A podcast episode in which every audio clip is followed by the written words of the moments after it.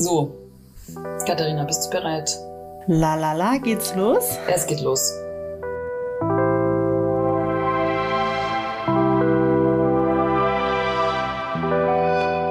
Willkommen zum Kontextur Podcast. Idee und Redaktion Katharina Benjamin und Angelika Hinterbrandner. Und Schnitt Rosa Toneik. Wie immer, kurze Hausmitteilung. Wenn ihr uns unterstützen wollt, abonniert gerne den Podcast auf allen gängigen Podcast-Plattformen. Lasst uns auch gerne eine Bewertung da. Das hilft, den Podcast auch unter Nicht-Architekten etwas bekannter zu machen. Und leitet ihn auch gerne an alle Freundinnen und Bekannte weiter, die sich für unsere Themen interessieren könnten. Und wenn ihr uns ganz direkt unterstützen wollt, monetär, dann könnt ihr das am besten machen über Steady. Und jetzt geht's los. Hallo, da sind wir wieder. Hallo Angelika. Hi Katharina. Heute sind wir zu zweit. Genau, wieder digital verbunden. Äh, es war echt voll schön die letzten Male, wo wir auch zusammen waren, aber wir haben ja auch wieder ein paar Aufnahmen geplant wo die, wo wir wieder zusammen auf Reisen gehen oder uns auch sehen. Ich muss sagen, ich bin richtig aufgeregt vor dieser Aufnahme, weil heute soll es ja um Arbeitsbedingungen, Geld, Honorare gehen. Und das ist ja ein Thema, was uns schon so lange, sowohl persönlich als auch publizistisch auf Kontextur begleitet. Und es ist einfach so ein komplexes, vielschichtiges Thema mit so vielen Strängen, mit so viel Positionen, mit so viel ähm, kleinen und großen Fokussierungsmöglichkeiten, dass ich hoffe, dass wir hier ähm, eine gute Gesprächssohle aus Parkett legen. Und äh, genau, ich freue mich aber richtig. Ja, mir geht's genauso. Ich bin sehr gespannt, wo uns die Folge hinführt. Wir hatten jetzt ja schon diverse Vorgespräche für diese Aufnahme und haben die auch so ein bisschen geschoben. Ähm, unser Arbeitsdokument, in dem wir immer unsere Links und Quellen und so weiter zusammentragen und sortieren, ist ganz schön angewachsen inzwischen. Und wir werden es vermutlich so machen, also ich versuche mal etwas in die Zukunft zu schauen, bis ans Ende dieser nächsten Stunde, dass wir jetzt über dieses Thema sprechen werden. Wir werden dazu nochmal weitere Episoden aufnehmen. Also wir hatten jetzt gerade ein Vorgespräch und haben beschlossen, jetzt einfach mal einzusteigen mit einem, in Anführungszeichen, lockeren Gespräch, das euch mitnimmt in unterschiedliche Aspekte dieses Themas. Wir haben schon eine zweite Episode zum Thema Arbeitsbedingungen für dieses Jahr vorgesehen und bleiben natürlich auch mit diesem Thema verbunden. Das heißt, nur für euch zur mentalen Einstellung, wir werden jetzt nicht dieses komplette Thema von vorne bis hinten vollumfänglich besprechen, eben weil das auch gar nicht möglich ist, sondern wir nehmen euch jetzt mal mit in eine spezielle Perspektive. Und zwar haben wir heute als Ausgangspunkt die Kammerstrukturbefragung ähm, herausgesucht, in Anführungszeichen, beziehungsweise Katharina hat die gestern nochmal gefilzt intensiv ähm, im Rahmen der Vorbereitung für diese Episode. Und vielleicht magst du auch gleich mal mit vielleicht einem Aspekt oder einem Inhalt aus dieser Befragung anfangen, Katharina, die dich am meisten bewegt hat. Da gab es tatsächlich einige. Vielleicht noch mal eine ganz kurze Vorbemerkung. Also da geht es um die Architektenbefragung 2022 von der BAK, der Bundesarchitektenkammer. Die ist auch online verfügbar. Die verlinken wir natürlich in den Show Notes. Schön in dem Dokument ist, dass man auch immer die letzten Jahre als Vergleich direkt hinzu gezogen bekommt. Also man, man sieht immer auch noch die Ergebnisse von 2016, 18, 20, 22. Und da an dieser Befragung haben ungefähr 16.000 äh, Personen teilgenommen. Das sind 20 Prozent aller eingetragenen Kammermitglieder. Also ungefähr so ist die Rücklaufquote. Und da kann man einiges ähm, rauslesen, was, glaube ich, auch so diese Debatte oder dieses anhaltende Gespräch untermauern kann, was, was wir auch seit 2017 über die Arbeitsbedingungen fühlen. Das Grundlevel ist einfach ziemlich niedrig. Wenn man sich anguckt, was für Stundenlöhne abgerechnet werden, selbst auf Inhaberinnenniveau, dass äh, der Median bei 90 Euro die Stunde. Ähm, wenn man das mal vergleicht mit Löhnen, die Juristen aufrufen oder Steuerberater, Steuerberaterin, Wirtschaftsprüfer, dann ähm, schlackern einem einfach die Ohren. Oder auch eine andere Statistik, die mich äh, bewegt hat, ist, ähm, wie sind eigentlich die Geschäftsformen der Büros? Und überwiegend, also es nimmt ein bisschen ab, sind das aber immer noch Einzelunternehmen. Das heißt, äh, keine GmbHs, keine UGs, keine Part GmbHs, wo sozusagen die Haftung auf 25.000 Euro gedeckelt ist, sondern Einzelunternehmen, da steht der Inhaber, die Geschäftsführerin mit voller Person und vollem Vermögen in der Haftung. Und da bin ich doch irgendwie überrascht, dass bei so einem risikointensiven Beruf das immer noch so ist. Das ist sehr, sehr aufschlussreich, würde ich sagen, sich das auch mal ganz genau anzuschauen. Ja, ich glaube, das ist auch nochmal ganz ein guter Moment, um den Rückschluss zu machen, warum wir eigentlich uns mit diesen Daten auch beschäftigen, weil doch dann auf Kontextur na, diese Gehaltsdebatten, die es ja so oft gibt oder auch immer wieder aufkommen und auch immer als Fragen wieder gestellt werden von jungen graduierten Architektinnen und Architekten, die gerade ins Berufsleben einsteigen, ähm, haben ja schon bei uns persönlich auch dazu geführt, dass sich die Frage gestellt hat,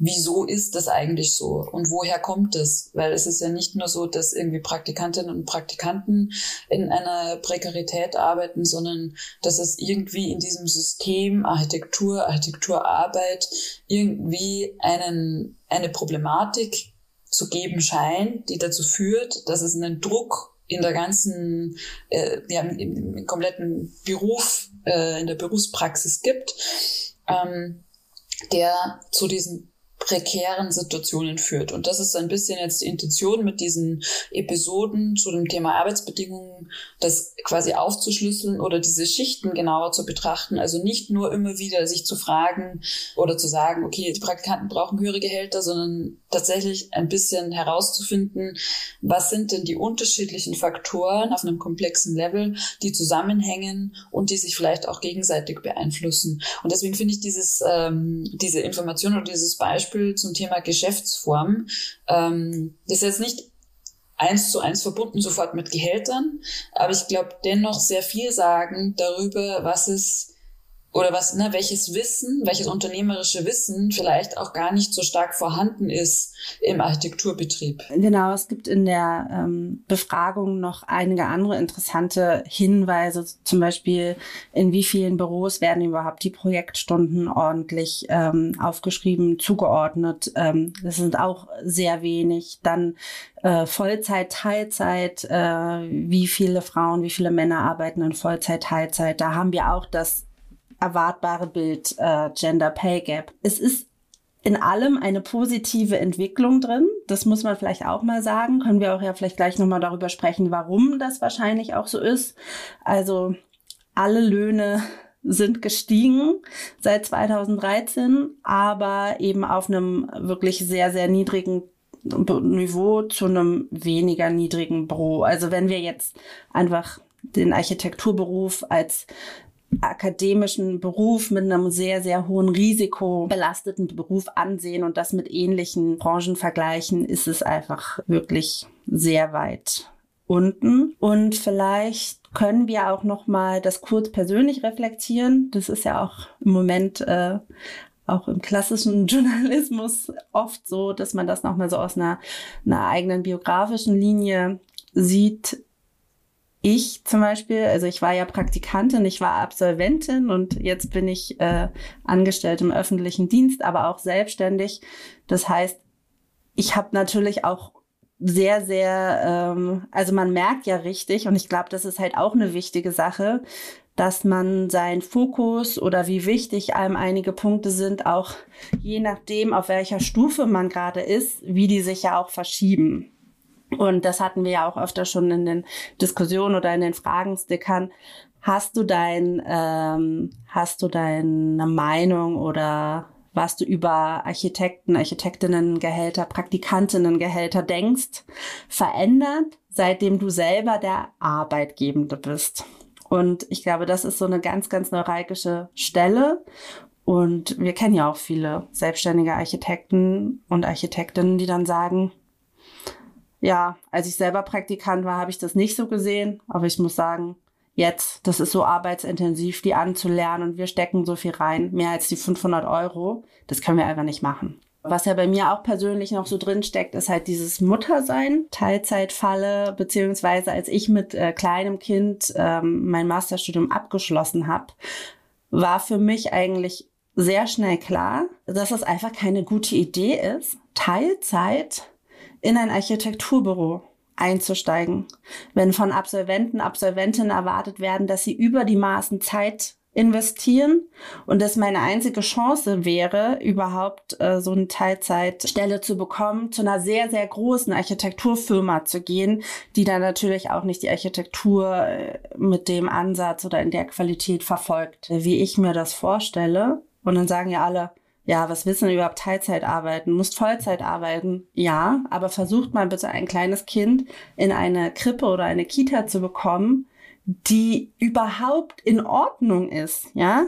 Also die Krippen sind am Anschlag, die Kitas sind im Anschlag, du kriegst entweder keinen Platz oder den Kindern geht's da vielleicht auch nicht so optimal. Also mein Kind war ja in der Kita, aber im ersten Jahr sind die ständig krank. Also bin ich, glaube ich, auch so ein klassischer Fall, der einfach dem klassischen Berufszweig aus den bekannten Gründen erstmal verloren gegangen ist. Also vielleicht kann ich später irgendwie, finde ich es wieder zurück. Aber ich glaube, mein Fall ist eigentlich so sehr exemplarisch auch. Wie war das bei dir? Mm, ja, vielleicht überhaupt gar nicht exemplarisch äh, in einer gewissen Art und Weise. Also die, die Praktikumserfahrung, die so viele junge Architektinnen und Architekten machen, die habe ich natürlich auch gemacht, wo man ja einfach noch gar nicht so viel Verhandlungsspielraum hat. Ähm, was mich heute in diesen Lohndebatten am meisten beschäftigt oder am meisten prägt, weiß ich nicht, prägt ist vielleicht das falsche Wort, ähm, aber immer wieder schockiert ist, ähm, wie unterschiedlich die Möglichkeiten in unterschiedlichen Branchen sind. Weil dadurch, dass ich auch so ein breites Feld an Freiberuflichkeit abdecke, in Anführungszeichen, also in einem journalistischen Bereich quasi unterwegs bin und dann eben auch für unterschiedliche Institutionen, ähm, Auftraggeber, äh, kulturelle äh, Organisationen Angebote schreibe, und aber einen Stundensatz habe, mit dem ich rechne, um quasi zu überschlagen, wie viel brauche ich denn an Zeit für das, was erwartet ist von mir, kriege ich ganz oft sehr, sehr unterschiedliche Rückmeldungen. Im Sinne von, also das können wir auf gar keinen Fall zahlen oder nicht mal eine Anmerkung, sondern es geht quasi direkt einfach in die Lohnbuchhaltung und dann kriegt man das halt ausgezahlt. Und das, also wenn man quasi die Architektur vergleicht, mit einer Kulturproduktion, dann ist es relativ ähnlich, so aus meiner Erfahrung heraus. Aber wenn man in eine, eine andere Form von wirtschaftlichen Feldern hineingeht, wie Werbung oder Stiftungen, die wirklich Geld haben, da sind dann auf einmal auch ganz andere Stundensätze üblich und abrufbar. Und das schockiert mich schon, in welchem niedrigen Niveau da die Architektur unterwegs ist. Und Katharina, du hattest vorher diese Stundenlöhne hervorgehoben. Das ist schon echt ein Wahnsinn, mit wem man da sich eigentlich auf ein, auf ein Level stellt, in Anführungszeichen. Also es ist nicht im, im Sinne von, dass ich da jemanden einen Vorwurf machen will, aber dass quasi die Arbeit als so gering bewertet wird. Das finde ich krass. Anyway, also das ist tatsächlich was, was mich immer wieder irgendwie so schockiert dass es in anderen Bereichen, einfach weil, weil die Möglichkeiten so viel größer sind, Dinge zu machen, so viel einfacher ist, auch Dinge abzurechnen. Ich meine, für Kontextur ist das ja genauso ähm, eine Fragestellung im Sinne der Preisgestaltung. Wir müssen auch überlegen, wenn wir mit jemandem zusammenarbeiten, wie wie kann eine Zusammenarbeit überhaupt aussehen? Wie bepreisen wir quasi unsere eigene Arbeit? Und dann muss man ja fast schon überlegen, wie macht, was macht man denn für einen Unterschied zwischen einer freien Wirtschaft in Anführungszeichen und einem Architektur- und Kulturbereich? Weil die einfach gar nicht, äh, da weiß man schon, dass die diese Summen gar nicht aufbringen können, die man äh, eigentlich abrechnen muss, wenn man seine Arbeitszeit ernsthaft berechnet. Und zwar nicht nur im Sinne von, was für eine Aufwendung habe ich im, Sinne einer Arbeitszeit, sondern eben auch die ganzen Buchhaltungen, selbstverwalterische Dinge. Eben, na, wenn man unternehmerisch durchrechnet, was müsste der eigentliche Lohn sein? Und dann kommt man ganz schnell bei Stundensummen raus, die irgendwie bei 150 Euro anfangen. wo Architekten, na, eben, Katharina, du hast es gesagt, 90 Euro oder sowas war der Schnitt, wenn ich das jetzt richtig abrufe aus dieser Grafik. Genau, also wir beziehen uns gerade auf die Seite 74 im Strukturbericht und das ist, wie hoch waren im vergangenen Jahr die gegenüber dem Auftraggeber abgerechneten durchschnittlichen Stundensätze Ihres Büros. Und dann haben wir hier Inhaberinnen, Partnerinnen, Geschäftsführerinnen. Und 2022 war der Median 90 Euro. Ähm, und da kommt man schon von 2016, da waren es 75 Euro. Wenn man jetzt aber runtergeht zu den angestellten Architektinnen, die Kammermitglieder sind, dann äh, sieht man, dass es da bei 75 Euro liegt und 2016 liegt, lag es bei 65 Euro. Und dann hat man noch die Absolventinnen auch nochmal aufgeschlüsselt. Da liegt es bei 70 Euro 2022 und 2016 bei 55 Euro. Das heißt, man rechnet für Absolventen und Absolventinnen gegenüber dem Auftraggeber im Median fast das gleiche ab wie für angestellte Architekten, Architektinnen. Das ist ja erstmal interessant, ne? Das ist total interessant. Und wenn man das dann abgleicht, zum Beispiel, wir haben gerade juristische Leistungen in Anspruch genommen im Rahmen von Kontextur, da geht die Leistung bei 250 Euro die Stunde los. Also um so einen Vergleichswert zu nennen. Und das ist günstig. Und genau, das ist günstig. Und da ist, wo es losgeht mit dem, wir sprechen über eine Summe. Also nur um das als quasi nur gegenüberzustellen und zu sagen, Juristen sind genauso akademisch sehr lange und anspruchsvoll ausgebildet, aber das ist der, die Range des Unterschieds. Und dann ist hier nochmal aufgeschlüsselt und das ist auch sehr interessant, also der Honorarumsatz pro Kopf. Und das ist je nach Bürogröße hier aufgeschlüsselt. Also ein Inhaber, wenn er alleine, also alleine ein Büro führt, macht 68.000 Euro Umsatz im Durchschnitt im Jahr. Und ähm, das ist wirklich richtig wenig. Man sieht halt erst bei zehn und mehr äh, Personen steigt dann der Pro-Kopf-Umsatz auf 96.962 Euro. Und das ist wirklich, also das ist wirklich alles nicht so viel. Wenn man da die Arbeitgeber-Bruttokosten rausrechnet, dann äh, bleibt da nicht übrig. Und wir müssen sehen, das ist jetzt hier über alle Bundesländer äh, bilanziert. Es gibt natürlich ähm, das auch nochmal einzeln aufgeschlüsselt. Wenn ich mir dann ähm, die Situation für hier, also für die neuen Bundesländer Sachsen, Sachsen-Anhalt und äh, Mecklenburg-Vorpommern zum Beispiel angucke, dann liegt das nochmal deutlich darunter. Es gibt auch ja nicht besonders viele Architekturbüros in den neuen Bundesländern. Also die Datengrundlage ist relativ niedrig. Ja, ich würde sagen, da gibt's auch nicht so viel zum zum Verteilen. Und da können wir jetzt ja mal die Brücke schlagen. Das wird jetzt zum Problem, wo die Arbeitnehmer und Nehmerinnen den Hebel bekommen durch gesellschaftliche Veränderungen, wie das äh, einfach, es gehen mehr Leute in Rente als Nachkommen.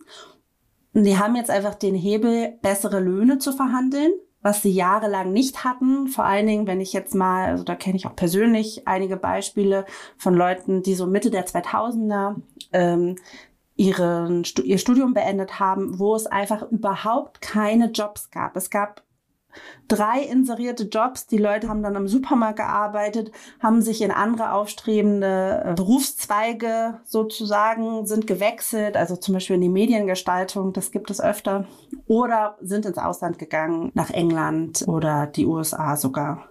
Und ähm, jetzt gerade, es gibt sehr, sehr viele Jobs, die können kaum besetzt werden. Die Leute wissen das auch, also langsam dickert es durch. Also wir haben gerade einen Arbeitnehmerinnen Arbeitsmarkt. Ihr könnt die Regeln machen und die Büros können da einfach aus verschiedenen Gründen nicht so optimal entgegenkommen, weil ihre Zahlen das gar nicht hergeben. Also ich glaube, das muss man nochmal auch einbetten in gesamtgesellschaftliche Strömungen. Also in Deutschland den Begriff Fachkräftemangel, den man wahrscheinlich auch schon jetzt sehr viel gehört hat. Ja, das ist gerade schon und wird noch zu einem größeren strukturellen Problem werden in Deutschland, weil eben gerade die Babyboomer auch ähm, ja aus dem Arbeitsmarkt ausscheiden, ganz viele sehr erfahrene Arbeitskräfte in Rente gehen und die Gen Z, der wird ja prophezeit, dass die Gen Z eben nicht so arbeitswillig und auch nicht so führungswillig ist. Also da treffen so ein paar größere Entwicklungen aufeinander, die man auch in der Architektur ablesen kann. Ähm, wer sich dafür interessiert, da gibt's tatsächlich auch in den USA und in, in den USA ist es am stärksten diese Bewegung, diese Quit Your Job Bewegung oder Anti-Work Bewegung, von der man vielleicht auch schon gehört hat, wo es so ganze Reihen an, an Menschen gibt, die quasi protesthaft einfach kündigen und aufhören zu arbeiten. Also während Corona ging das so ein bisschen los. Also nur um zu sagen, das ist jetzt kein architekturspezifisches Phänomen, aber natürlich schauen wir uns das an, an unserer Branche in Anführungszeichen an.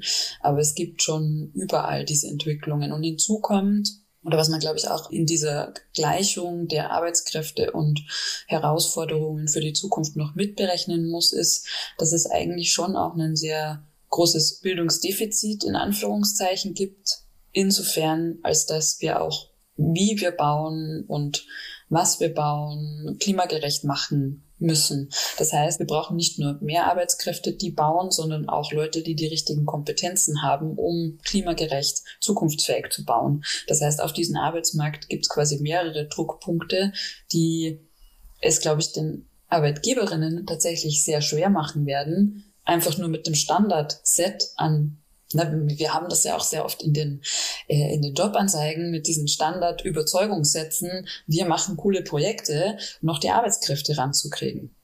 Also vielleicht, Katharina, willst du nochmal deinen Take äh, erzählen zu, zu den Standard-Job-Offers, äh, die mitunter auch so bei uns über den Tisch gehen. Was ist deine Prognose? Wie müssen sich die Büros verändern, dass sie in Zukunft die guten Leute rankriegen? Also ich glaube, es wird sehr viel spezifischer werden müssen, dass die Arbeitgeber, also Arbeitgeberinnen benennen, was sind die Benefits, die wir ihnen liefern. Also wir haben das auch schon selber, wir machen, sind ja jetzt schon eine Weile im Job und haben das ja auch schon mitbekommen, dass am Anfang hatte ich das Gefühl, dass das Anforderungsprofil war höher gesetzt und war umfassender gesetzt. Und äh, gerade schmilzt das oft zusammen. Oder es wird überhaupt gar kein Anforderungsprofil mehr genannt, sondern es ist nur noch, was wir bieten. Aber das ist dann immer noch relativ nebulös. Also wir bieten eine leistungsgerechte Bezahlung, äh, ein familiäres Umfeld, spannende Projekte in allen Leistungsphasen. Aber ich würde sagen, das ist so, ist so der Standard. Damit besetzt man jetzt keinen schwierigen Job. Und das merken wir ja auch. Jobs, die viel Erfahrung benötigen, die vielleicht nicht in Berlin, Hamburg oder Köln angesiedelt sind, sind schwierig zu besetzen. Die Leute sind immer weniger äh, bereit, überhaupt umzuziehen für Jobs, leben überwiegend gerne in, äh, in urbanen Räumen. Wobei, also auch zum Beispiel in Baden-Württemberg oder so, da gibt es ja auch in den, in den kleineren Orten sehr gute Architekturbüros, aber die haben ein Problem, die Leute zu bekommen. Also da werden die Fragen wie flexibles Arbeiten, also flexibel Hybrid-Arbeiten, eine Mischung aus Homeoffice und Präsenzzeit. Ganz oft ist ja die Sache, nö, Homeoffice geht nicht, dafür haben wir gar nicht äh, die Strukturen. Ich meine, wir machen das ja auch so, dass wir ähm, digital zusammenarbeiten und das muss man auch gestalten, sonst funktioniert das halt nicht. Ne? Und wie ist das, wenn manche Leute in Präsenz arbeiten und manche überwiegend im Homeoffice? Wie kriegt man da eigentlich die Verbindung zwischen denen her? Wie kriegt man eine gute Kommunikation geregelt? Ich würde sagen, das ist jetzt, also es kann natürlich auch eine große Rezession kommen, aber dass es mehr dahin geht, was sind die individuellen Bedürfnisse des Arbeitnehmers, der Arbeitnehmerin und wie können, ähm, wie müssen sich die Arbeitgeber und Arbeitgeberinnen darauf einstellen.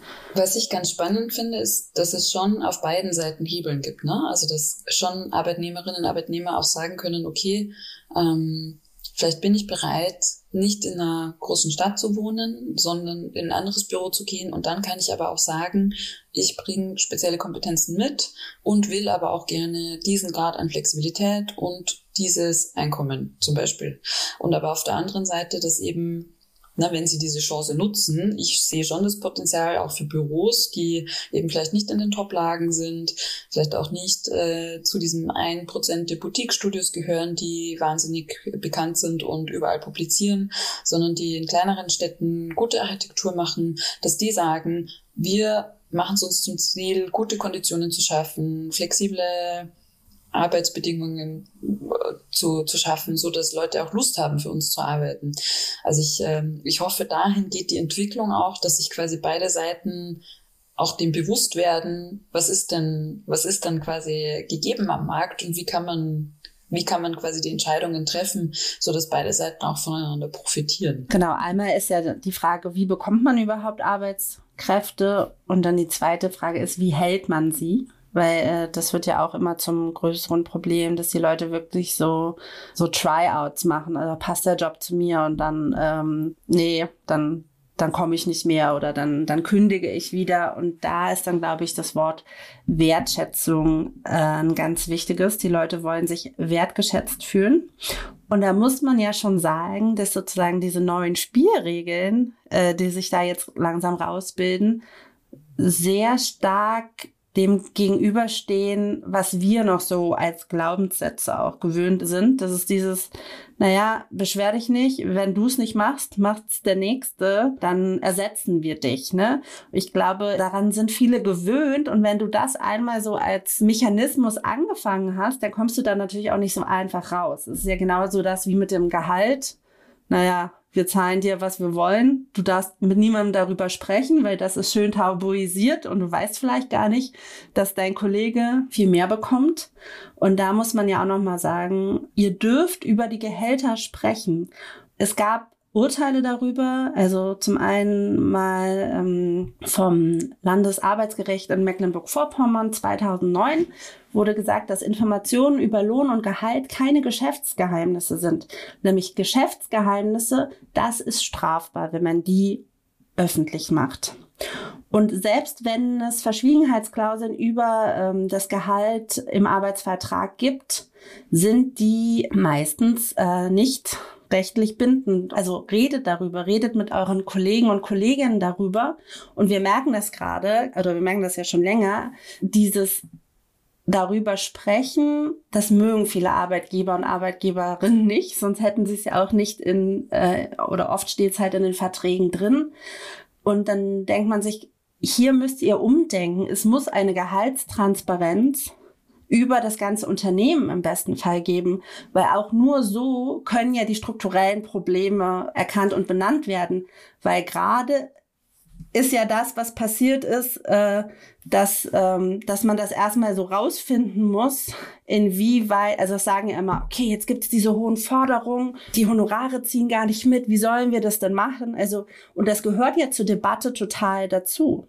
Also es ist ganz klar, wenn die Gehaltskosten zu hoch sind und das Büro das nicht bedienen kann, dann ist es nicht weiter äh, ja, lebensfähig, ne? Also geschäftsfähig. Geschäftsfähig. Ja. Man, das muss man zusammendenken und äh, wir müssen auch als alle, die damit zu tun haben, muss man in den Diskurs gehen, was man da ändern kann und auch mal gucken, Woran liegt es? Äh, sind denn die Arbeitsprozesse wirklich effizient? Gibt es eine gute Struktur darum? Werden die Leute da eigentlich gut eingewiesen, wie sie sinnvoll die Arbeit erledigen? Ne? Das ändert sich ja auch aktuell stark. Du hattest vorher diesen Begriff Ausbeutung in Inkompetenz gebracht und den finde ich tatsächlich sehr gut. Es ist natürlich jetzt so ein bisschen anekdotische Evidenz und ähm, ja unser gemeinsames Nachdenken über die Gründe, warum ist es überhaupt so, dass die Löhne so schlecht sind das uns da so jetzt na, zu diesem Begriff vielleicht geführt hat. Ähm, aber das, diese Frage stelle ich mir schon auch, inwiefern das unternehmerisches Versagen ist von Architekturbüros oder inwiefern ist das Eigenverantwortung? Und inwiefern kann man quasi immer anderen den Vorwurf machen, ja, in der Architektur wird so schlecht gezahlt, weil externe Faktoren XYZ oder wie, inwiefern liegt es halt doch am eigenen, nicht vorhandenen unternehmerischen ähm, Verständnis für Mechanismen.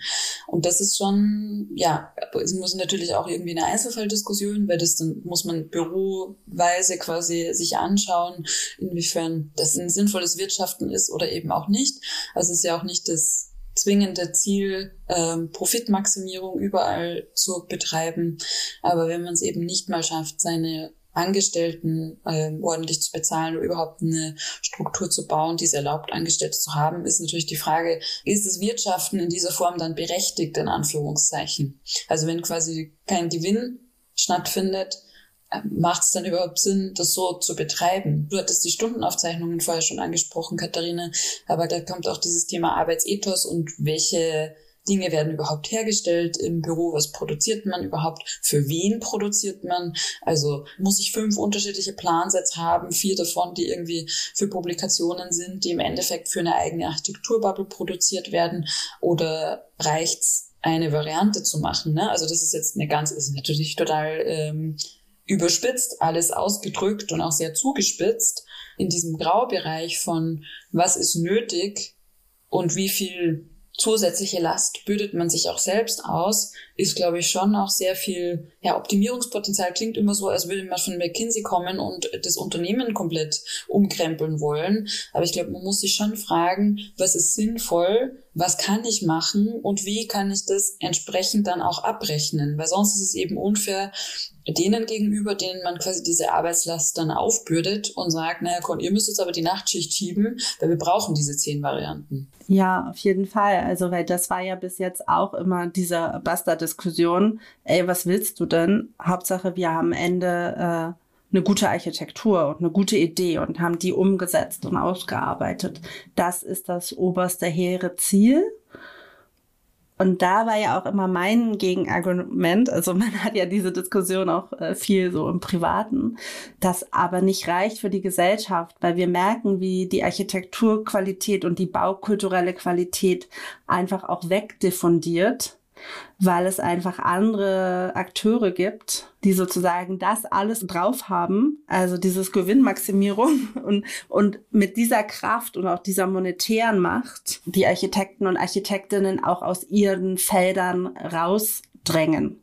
Also ich glaube, das ist, das, da geht es nicht nur um diese Arbeitgeber-Arbeitnehmer-Beziehung, sondern in diesem sich ne, neue Strukturen aufsetzen, neue Arbeitsprozesse, das ist sozusagen neue Räume besetzen. Ähm, äh, das ist sozusagen fast der Endkampf um die Architektur als solches. Ne? Ja, da würde ich dir total zustimmen. Ich bin, vielleicht bin ich auch naiv, aber ich sehe gerade in diesem neuralgischen Punkt, in diesem Zusammenführen von einer ökonomischen Rationalität in Anführungszeichen, also im Sinne von man will etwas produzieren, was ökonomischen Sinn macht und gleichzeitig dem eine Qualität zuschreiben, weil Qualität sicherstellt, dass wir Dinge lange nutzen, na, im Sinne von einer Klimakrise, ja ein total wichtiger Aspekt. Also ich glaube, dass dieses Verschränken von diesen wir machen etwas in einem sinnvollen ökonomischen Rahmen mit qualitativem Anspruch, das wir für sehr lange Zeit weiter nutzen können und wollen, total essentieller argumentativer Strang sein könnte eigentlich für Architekten und Architekten, um ihre Businessmodelle irgendwie zu bauen und zu argumentieren, warum die Arbeit wichtig ist und warum wir als Expertinnen und Experten auch entsprechend dafür bezahlt werden sollten. Aber gerade sehe ich einfach niemanden, der das ausreichend tut. Bitte schickt Büros, die das machen, die wir noch nicht genug kennen oder gefeatured haben, aber ich glaube, da könnte, also wäre weitaus mehr Potenzial drin, da so richtig reinzugehen und das halt zu einem Punkt wieder zu machen. Weil wenn wir weiter quasi in diese Zerreibungsposition bleiben, wir hatten ja das äh, Gespräch mit Wipke aus, ähm, auch vor kurzem. Das ist wahrscheinlich schon rausgekommen, wenn ihr dieses Gespräch hört. Da hatten wir in so einem Nebenstrang davor oder danach auch kurz gesprochen über dieses Thema Gehalt und Honorierung von Architektur. Da meinte Wiebke eben auch, man wird halt regelrecht zerrieben. Und so, solange wir diese Position des wir werden zerrieben zwischen diesen ganzen Interessen nicht irgendwie einfangen oder anders uns positionieren in diesem Feld, glaube ich, wird sich an diese grundlegenden ökonomischen Drucksituationen, in der Architektinnen und Architekten stecken, nichts ändern. Aber ja, ich bin hoffnungsvoll, dass man das quasi könnte mit diesem Strang der neuen Herausforderungen, die entstehen durch die Klimakrise, da ganz aktiv reinzugehen und zu sagen, nee, wir müssen aber umdenken. Und klar, es ist ein Kampf und nicht jeder kann das irgendwie parallel zu einem Büropraxis machen. Aber ich glaube, es ist auf jeden Fall wert, da reinzugehen, in dieses Nachdenken auch und Architektur in diesem Sinne zu denken und auch umzusetzen im besten Fall. Ja, genau. Da muss man halt auch nochmal sehen, dass wir hier über den deutschen Fall stark reden oder wie es bei uns in Deutschland ist. Ähm, wir haben ja die HOAI, die nicht mehr bindend ist, wo ja auch die große Angst des Lohndumpings im Raum steht. Das hat diese Strukturanalyse auch abgefragt. Das lässt sich da noch nicht so stark sehen, dass es ähm, wirklich verstärkt ist. Lohndumping passiert sowieso. Aber wir hatten auch ein paar Gespräche mit Büros, die tatsächlich nach Zeithonorar abrechnen und die sagen, das ist für sie einfach günstiger. Das ist besser und da ist auch ähm, die Marge am Ende besser. Also das braucht man, glaube ich, einfach, um auch äh, gegenüber dem Auftraggeber das transparent zu machen. Pass auf, das sind die Stunden, die die und die und die jetzt dafür arbeiten. Und ähm, wir haben ja auch diese nette ähm, Baufluencer-Podcast-Familie, die wir immer mal wieder besprechen, die ja so total, und warum haben wir hier nicht noch diese Renderings und wir brauchen neue Renderings und oh, ich kann mir nichts vorstellen ohne Rendering. Und wo man auch so hört, naja, weißt du halt, was dahinter steckt. Und dann war dieses Rendering, das war noch gar nicht genug und es war noch nicht mit genug Schraffuren und ähm, also dass man halt einfach einem, einem Auftraggeber sagt, hey, pass auf, dieses Rendering, entweder hat der und der und der hat so und so vier Stunden gemacht und es ist keine Gratisware. Ich glaube, dass man das erstmal als Argumentationsgrundlage ganz klar braucht. Und dann wiederum denke ich natürlich, also ich habe auch so ein gewisses Gefühl, man muss das Modell, wie es in Deutschland ist, auch schützen, weil das ist natürlich auch wichtig für die Architektur, so wie es hier ist, dass die Büros alle Leistungsphasen abdecken.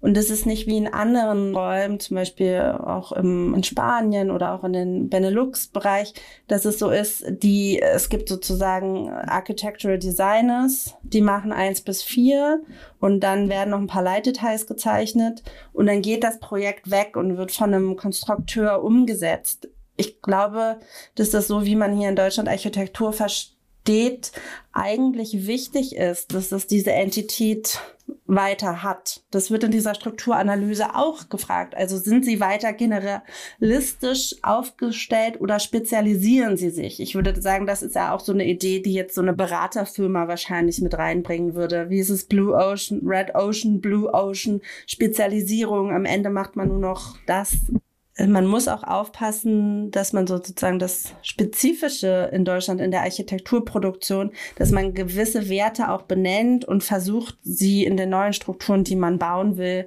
sozusagen beizubehalten. Und ähm, natürlich, wir hier gucken ja immer in die Schweiz. Da habe ich das Gefühl, dass es dort schon besser funktioniert, ist, dass es so eine relativ hohe durchschnittliche Architekturqualität gibt. Und das ist halt auch was, was mir hier auch fehlt. Also wir haben unsere Leuchttürme, aber es gibt natürlich auch total viele, die man in Deutschland immer despektierlich Wald- und Wiesenbüros nennt, wo man denkt, so auch die Leute, die jetzt nicht in den Architekturzentren des Landes leben, sollten doch das Recht haben, dass sie da irgendwie zu einem Architekturbüro gehen und da eine super Qualität bekommen. Und das finde ich erst so die andere Seite, wo ich mir denke, da fehlt es auch ein bisschen noch oder das ist, es gibt so, eine, so ein Gefälle, das von Berlin anfängt und über die anderen Großstädte hin zu den kleineren Städten geht. Also wir machen ja, ich versuche jetzt auch diese Listen sozusagen für diese Mittelstädte anzulegen und da sieht man natürlich schon, dass es sehr viele von diesen bisschen unpersönlichen drei Buchstabenbüros gibt, aber auch wenig Junge und so, weil die Jungen, die waren vielleicht auf einer Uni in Braunschweig oder Darmstadt oder so und dann ziehen sie aber dann oft nach Berlin und machen da dann ihr Büro auf. Und das muss man natürlich ja auch nochmal sagen, dass es für die Büros, also es ist natürlich so ein zeitlicher Nachteil. Wenn du vor 15 Jahren dein Büro gegründet hast, konntest du auf extrem große Anteil sehr billiger Arbeitskraft zurückgreifen und die Leute haben das auch sehr umfassend getan und haben damit ihre ersten Schritte gemacht. Und die ersten Schritte sind immer die schwierigsten und die mühseligsten. Und die heutigen Büros sagen zumindest, dass sie das nicht machen, Und ich glaube, wir sind alle nach vorne, alle wollen jetzt gute Arbeitsbedingungen und so. Und wir haben ja aber auch schon gemerkt, ähm, das ist ja immer so die Frage, kriege ich ja auch ganz oft geschickt. Naja, okay, jetzt reden wir hier so über die, ist ja auch toll, dass wir jetzt wissen, was die, die und da so ungefähr verdienen. Aber warum teilst du eigentlich nie die Büronamen? Also das finde ich total, das verstehe ich nicht. Warum machst du das nicht? Und da müssen wir halt auch sagen, sobald dieses Gehaltsgespräch, was wir ja auch führen, an eine Namensnennung gekoppelt ist, da müssen wir uns aber ganz warm anziehen. Also da wisst ihr nicht, was schon in unsere E-Mail-Postfächer an Drohungen und ähm, Einschüchterungsversuchen angekommen ist. Und deswegen möchte ich euch auch nochmal bitten, also fragt das nicht mich, dann solltet ihr euch vielleicht an eure Kammern äh, wenden, denen ihr auch eure Mitgliedsbeiträge zahlt, dass sie da ein Ombudssystem aufbauen, weil ich würde sagen, alle sind jetzt gerade für die Bauwende, für gute Arbeitsbedingungen und, aber was das wirklich heißt, ein Büro in die Richtung umzukrempeln, also richtig in der Realität. Das ist halt einfach gar nicht so einfach und deswegen gibt es auch Leute, die sozusagen dieses berühmte Double Standard System fahren. Katharina, du hast jetzt schon die Box der Pandora geöffnet. oh mein Gott. Ich würde gerne noch mal zwei Punkte ein, einwerfen, bevor wir zur Box der Pandora und den Double Standards kommen. Ähm, eine Sache zu den Aspekten, die du vorher genannt hast, beziehungsweise die reichen von diesem Qualitätsaspekt, den ich vorher mit reingebracht habe, bis hin oder über die Arbeit mit Bauherrinnen und Bauherren bis hin zum Thema ähm, wie, wie kann, was kann ich überhaupt alles abrechnen und wie wird die Leistung, die wir als Architektinnen und Architekten erbringen, überhaupt wahrgenommen, ist das Thema äh, Vermittlung, Kommunikation und Wertschätzung von Baukultur. Und da kommt in Kürze auch noch ein Interview mit Inga Glan dazu, die bei der Bundesstiftung Baukultur arbeitet und ähm, daher auch ganz guten Einblick hat in die na, europäische Umwelt, eben das, was du vorher beschrieben hast mit, wie wird Baukultur oder Bauen in der Schweiz wahrgenommen, wie viel Wert wird auf Architekturqualität dargelegt und wie ist es in Deutschland eigentlich mit dieser Situation da geht es, glaube ich, eben schon noch sehr viel drum, überhaupt mal zu incentivieren, was heißt architektonische Qualität und warum ist das wichtig und warum sollte das einen gesellschaftlichen Stellenwert haben,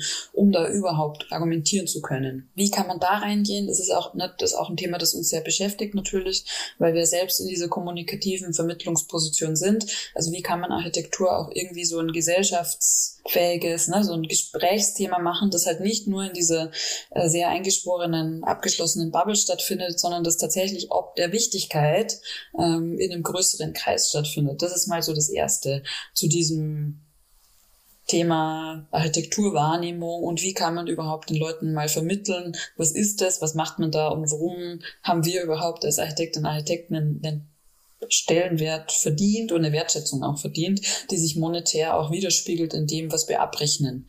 So. Ähm, das zweite Thema, was du jetzt gerade aufgemacht hast mit auf der anderen Seite, wer traut sich denn aus der Architektinnenschaft heraus überhaupt noch zu gründen? Ich glaube, dieses Thema, also, ne, dass eine junge Generation jetzt kommt und sehr kritisch ist und sich sehr, ähm, na, auch im Thema der Klimakrise sehr kapitalismuskritisch äh, teilweise äußert und dann aber konfrontiert wird mit einer Berufsrealität, die extremst eingeschrieben ist in kapitalistische Logiken, das wird noch sehr spannend werden. Weil die ne, Gen Z, ich hatte das vorher schon kurz äh, gesagt, in all diesen ganzen Studien, die so ne, Sinusmilieu, Zuschreibungen von übergreifenden Eigenschaften auf Generationen, wird gesagt oder argumentiert, die Gen Z wäre nicht führungswillig und weniger darauf bedacht, eine so unternehmerische Verantwortung zu übernehmen, sondern würde eher Wert auf eine gute Work-Life-Balance und so weiter und so fort legen. Und dann stellt sich natürlich schon die Frage, wenn wir jetzt diese Forderungen so stark haben und aber niemanden, der die Verantwortung übernehmen will, diesen Wandel durch die Transformation, die wahnsinnig anstrengend sein wird, herbeizuführen, wie kommen wir zu diesen tollen Büros, für die dann alle arbeiten wollen? Das wird, glaube ich, noch zu sehr spannenden Druckpunkten führen. Und dass die jetzt schon bei uns ankommen, bei uns, wo wir quasi im Schnittpunkt sitzen, also wo wir quasi anfangen, diese, diese Schwierigkeiten, die wir jetzt eben auch schon einige Minuten lange hier besprechen, offen zu legen, dass die quasi sich dann festmachen und sichtbar werden an Namen, die man dann quasi auch bashen kann oder auf die man draufhauen kann, hat eine totale krasse Energie auch in sich, mit der wir gerade sehr intensiv überlegen, wie wir umgehen. Weil es eben nicht drei Einzelfälle sind, sondern weil es strukturelle Probleme sind. Und wie kommen wir von einer Analyse oder vom Verständnis, was läuft denn insgesamt schief, hin zu einer mehr lösungsorientierten Herangehensweise, anstatt dass alle einfach nur irgendwie auf jemanden draufhauen. Weil dieses, ja, keine Ahnung, Shitstorm erzeugen im Einzelfall bringt uns nicht weiter. Also gut, dann ist ein Büro halt gecancelt. Aber das führt ja zu keiner strukturellen Lösung, wie man Architekturbüro neu denkt. Das hast du sehr schön gesagt. Ich glaube, also für mich war das, also nochmal kurz auf mich zu gehen, auch eine man merkt das irgendwann. Man in eine Zeit lang, auch gerade im Studium, wenn man ja oft auch noch nicht für seine eigenen finanziellen Belange so stark verantwortlich ist, also wenn es immer noch eine Schicht, ob es BAföG oder eine Elternfinanzierung gibt, die einen sozusagen da abpuffert und man auch unglaublich viel Zeit hat. Also man kritisiert alles und das ist auch vollkommen okay. Challenge it, do it. Aber man kann nicht ewig in dieser Rolle bleiben. Man merkt dass man rutscht irgendwann in die Rolle, wo man agieren muss. Und dann ist man natürlich mit der ganzen Komplexität, äh, mit der Ambiguität, mit den Zielkonflikten voll konfrontiert. Und man merkt auch, dass man dann nicht immer nach den hehren Werten handeln kann, für die man sich jahrelang ja so einfach ausgesprochen hat. Und da hatten wir auch ja letztens was in der Story, was ganz interessant ist. Also normalerweise, es gibt ja auch diesen, diesen Spruch, wer unter 30 ist und kein Linker ist und über 30. Ne? Und das ist aber jetzt natürlich, weil wir auch diese gesellschaftlichen Entwicklungen haben, das steht gerade zur Debatte, ob es sozusagen diese konservative Verschiebung auch geben wird, weil unsere Generation nicht in der Lage sind, Eigentum groß aufzubauen. Also auf jeden Fall nicht. Also wenn man wie ich keine Erbin ist, dann nicht. Und das merkt man ja auch. Sobald man was aufgebaut hat, was man beschützen will, was man konservieren und, äh, und schützen will, dann ist man bei den ganzen Disruptionsdiskussionen ähm, natürlich einfach eine Ecke stiller. Es ist halt einfach so. Und ähm, ja, ich denke, das wird sehr, sehr interessant.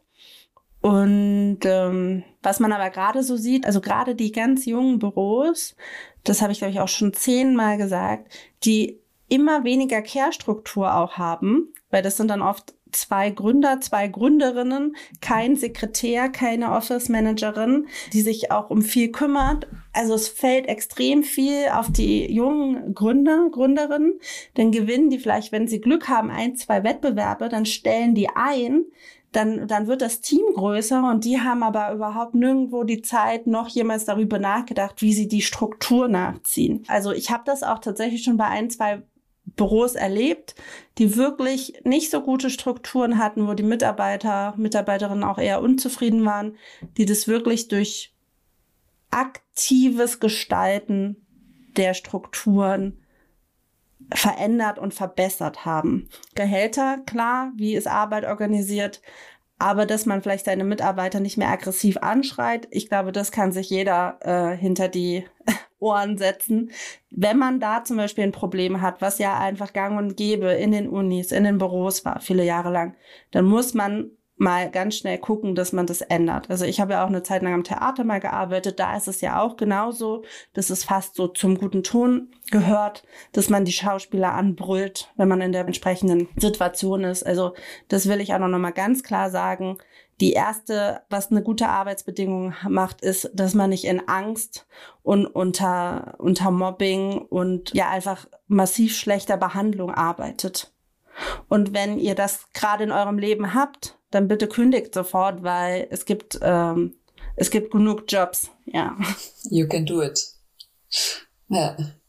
Also dieses Thema der Arbeitskultur und welche anderen intersektionalen Aspekte da noch reinspielen. Das werden wir auch nochmal ausführlich besprechen.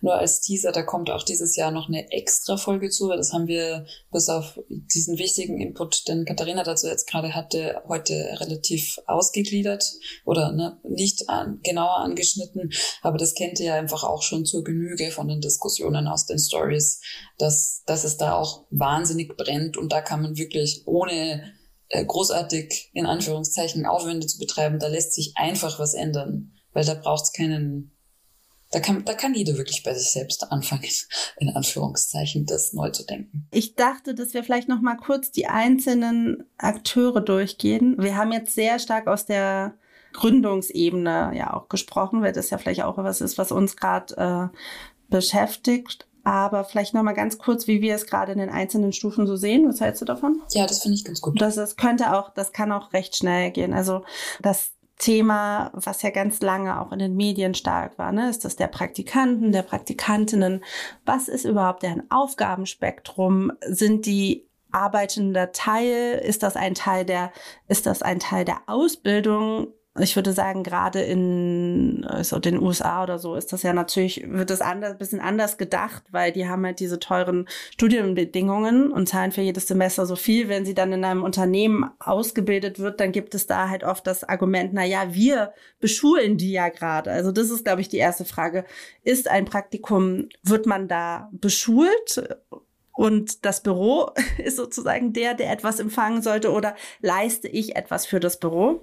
Und da würde ich mal sagen, gerade mit dem, was halt jetzt die Studierenden alles können, darstellungstechnisch im Rendering-Bereich, ähm, oder auch im Sinne der, der Nachhaltigkeit, was Sie da schon mitbekommen haben, würde ich das so sehen, dass die Praktikantinnen für das Büro viel leisten.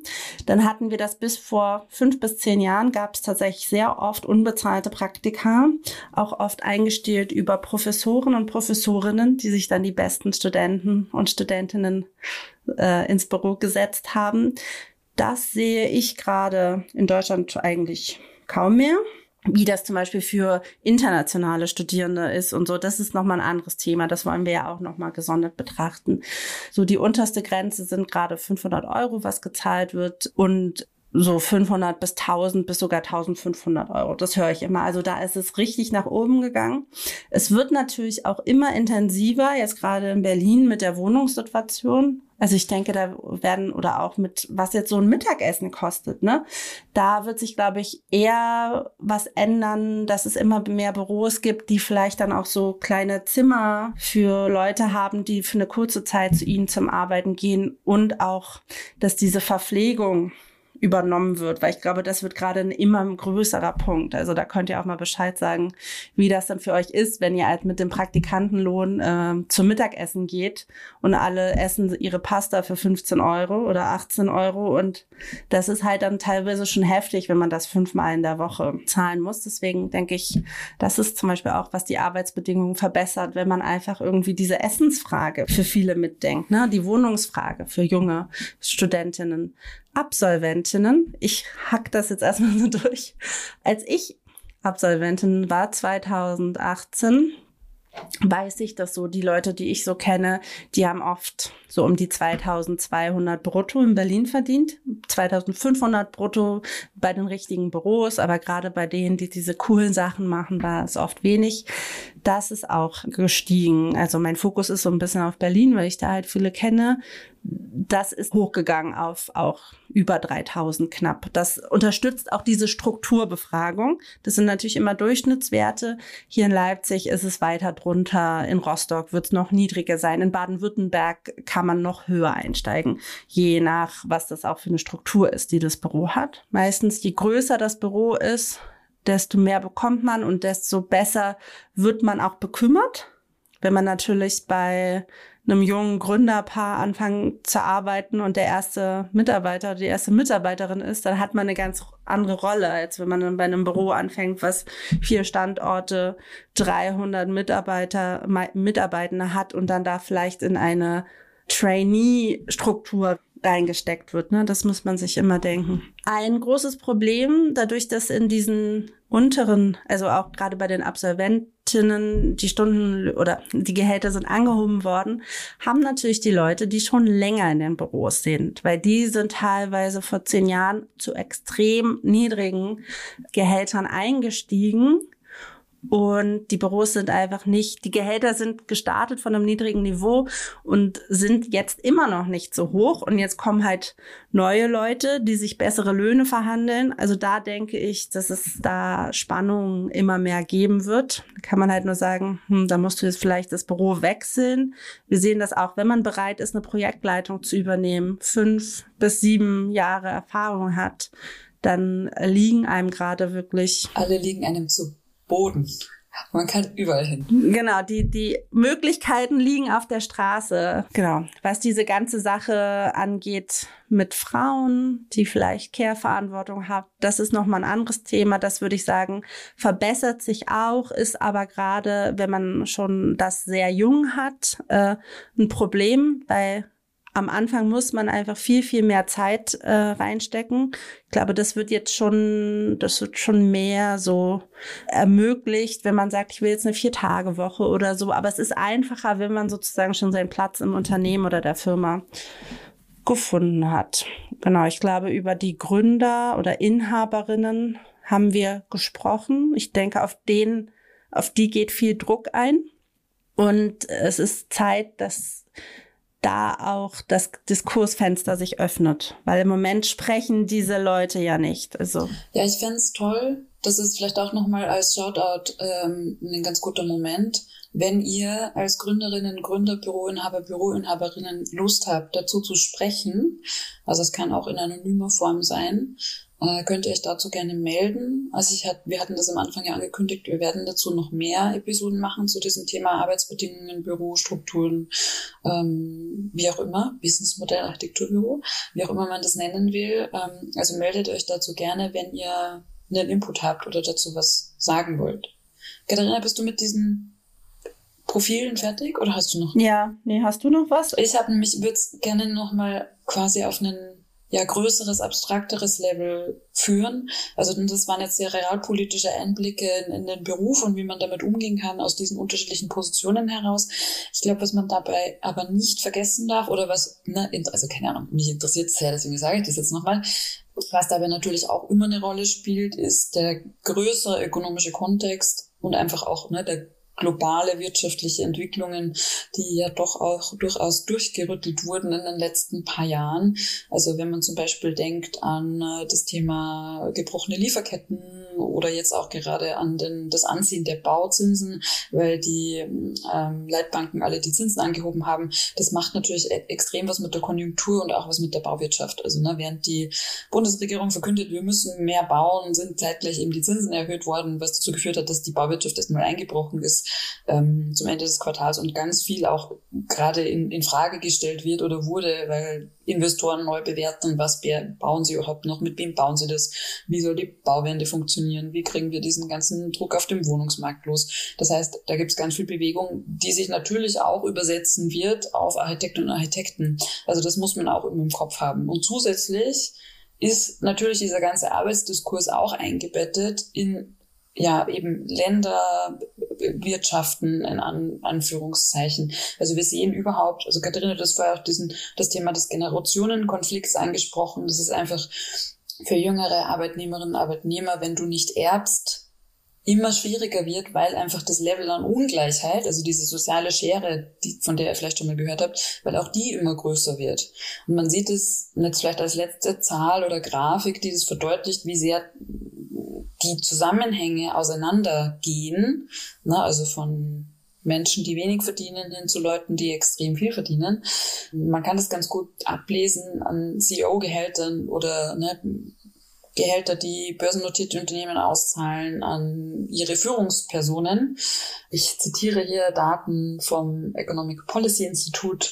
Es ist eine Studie zu US-amerikanischen Unternehmen. Und zwar wurden sich angeschaut die Top 350 US-Unternehmen, deren Gehälter 399 mal so viel sind wie die des typischen Arbeiters. Also da sieht man auch nochmal, wie krass die Schere ist. Also ne, die Reallöhne in Deutschland sind zwischen 1990 und 2019 gerade mal um 10 Prozent irgendwie angestiegen, äh, während einzelne wenige extrem viel verdienen. Und diese Ungleichheit oder diese Verteilungsungleichheiten zeichnen sich natürlich auch in den einzelnen Branchen jeweils unterschiedlich ab. Also es gibt Leute, die extrem viel verdienen, während andere Leute eben na, irgendwo sich auf einem Level eingeschwungen haben, das auch gar nicht viel ansteckt, was natürlich ultra problematisch ist in Zeiten von Inflation, wenn ähm, Lebensmittelpreise und so weiter hochgehen. Also das nur noch mal als ein ganz großes Framing, dass man in diesen ja, Sprechen über die eigene Branche nicht vergessen darf, weil viele Faktoren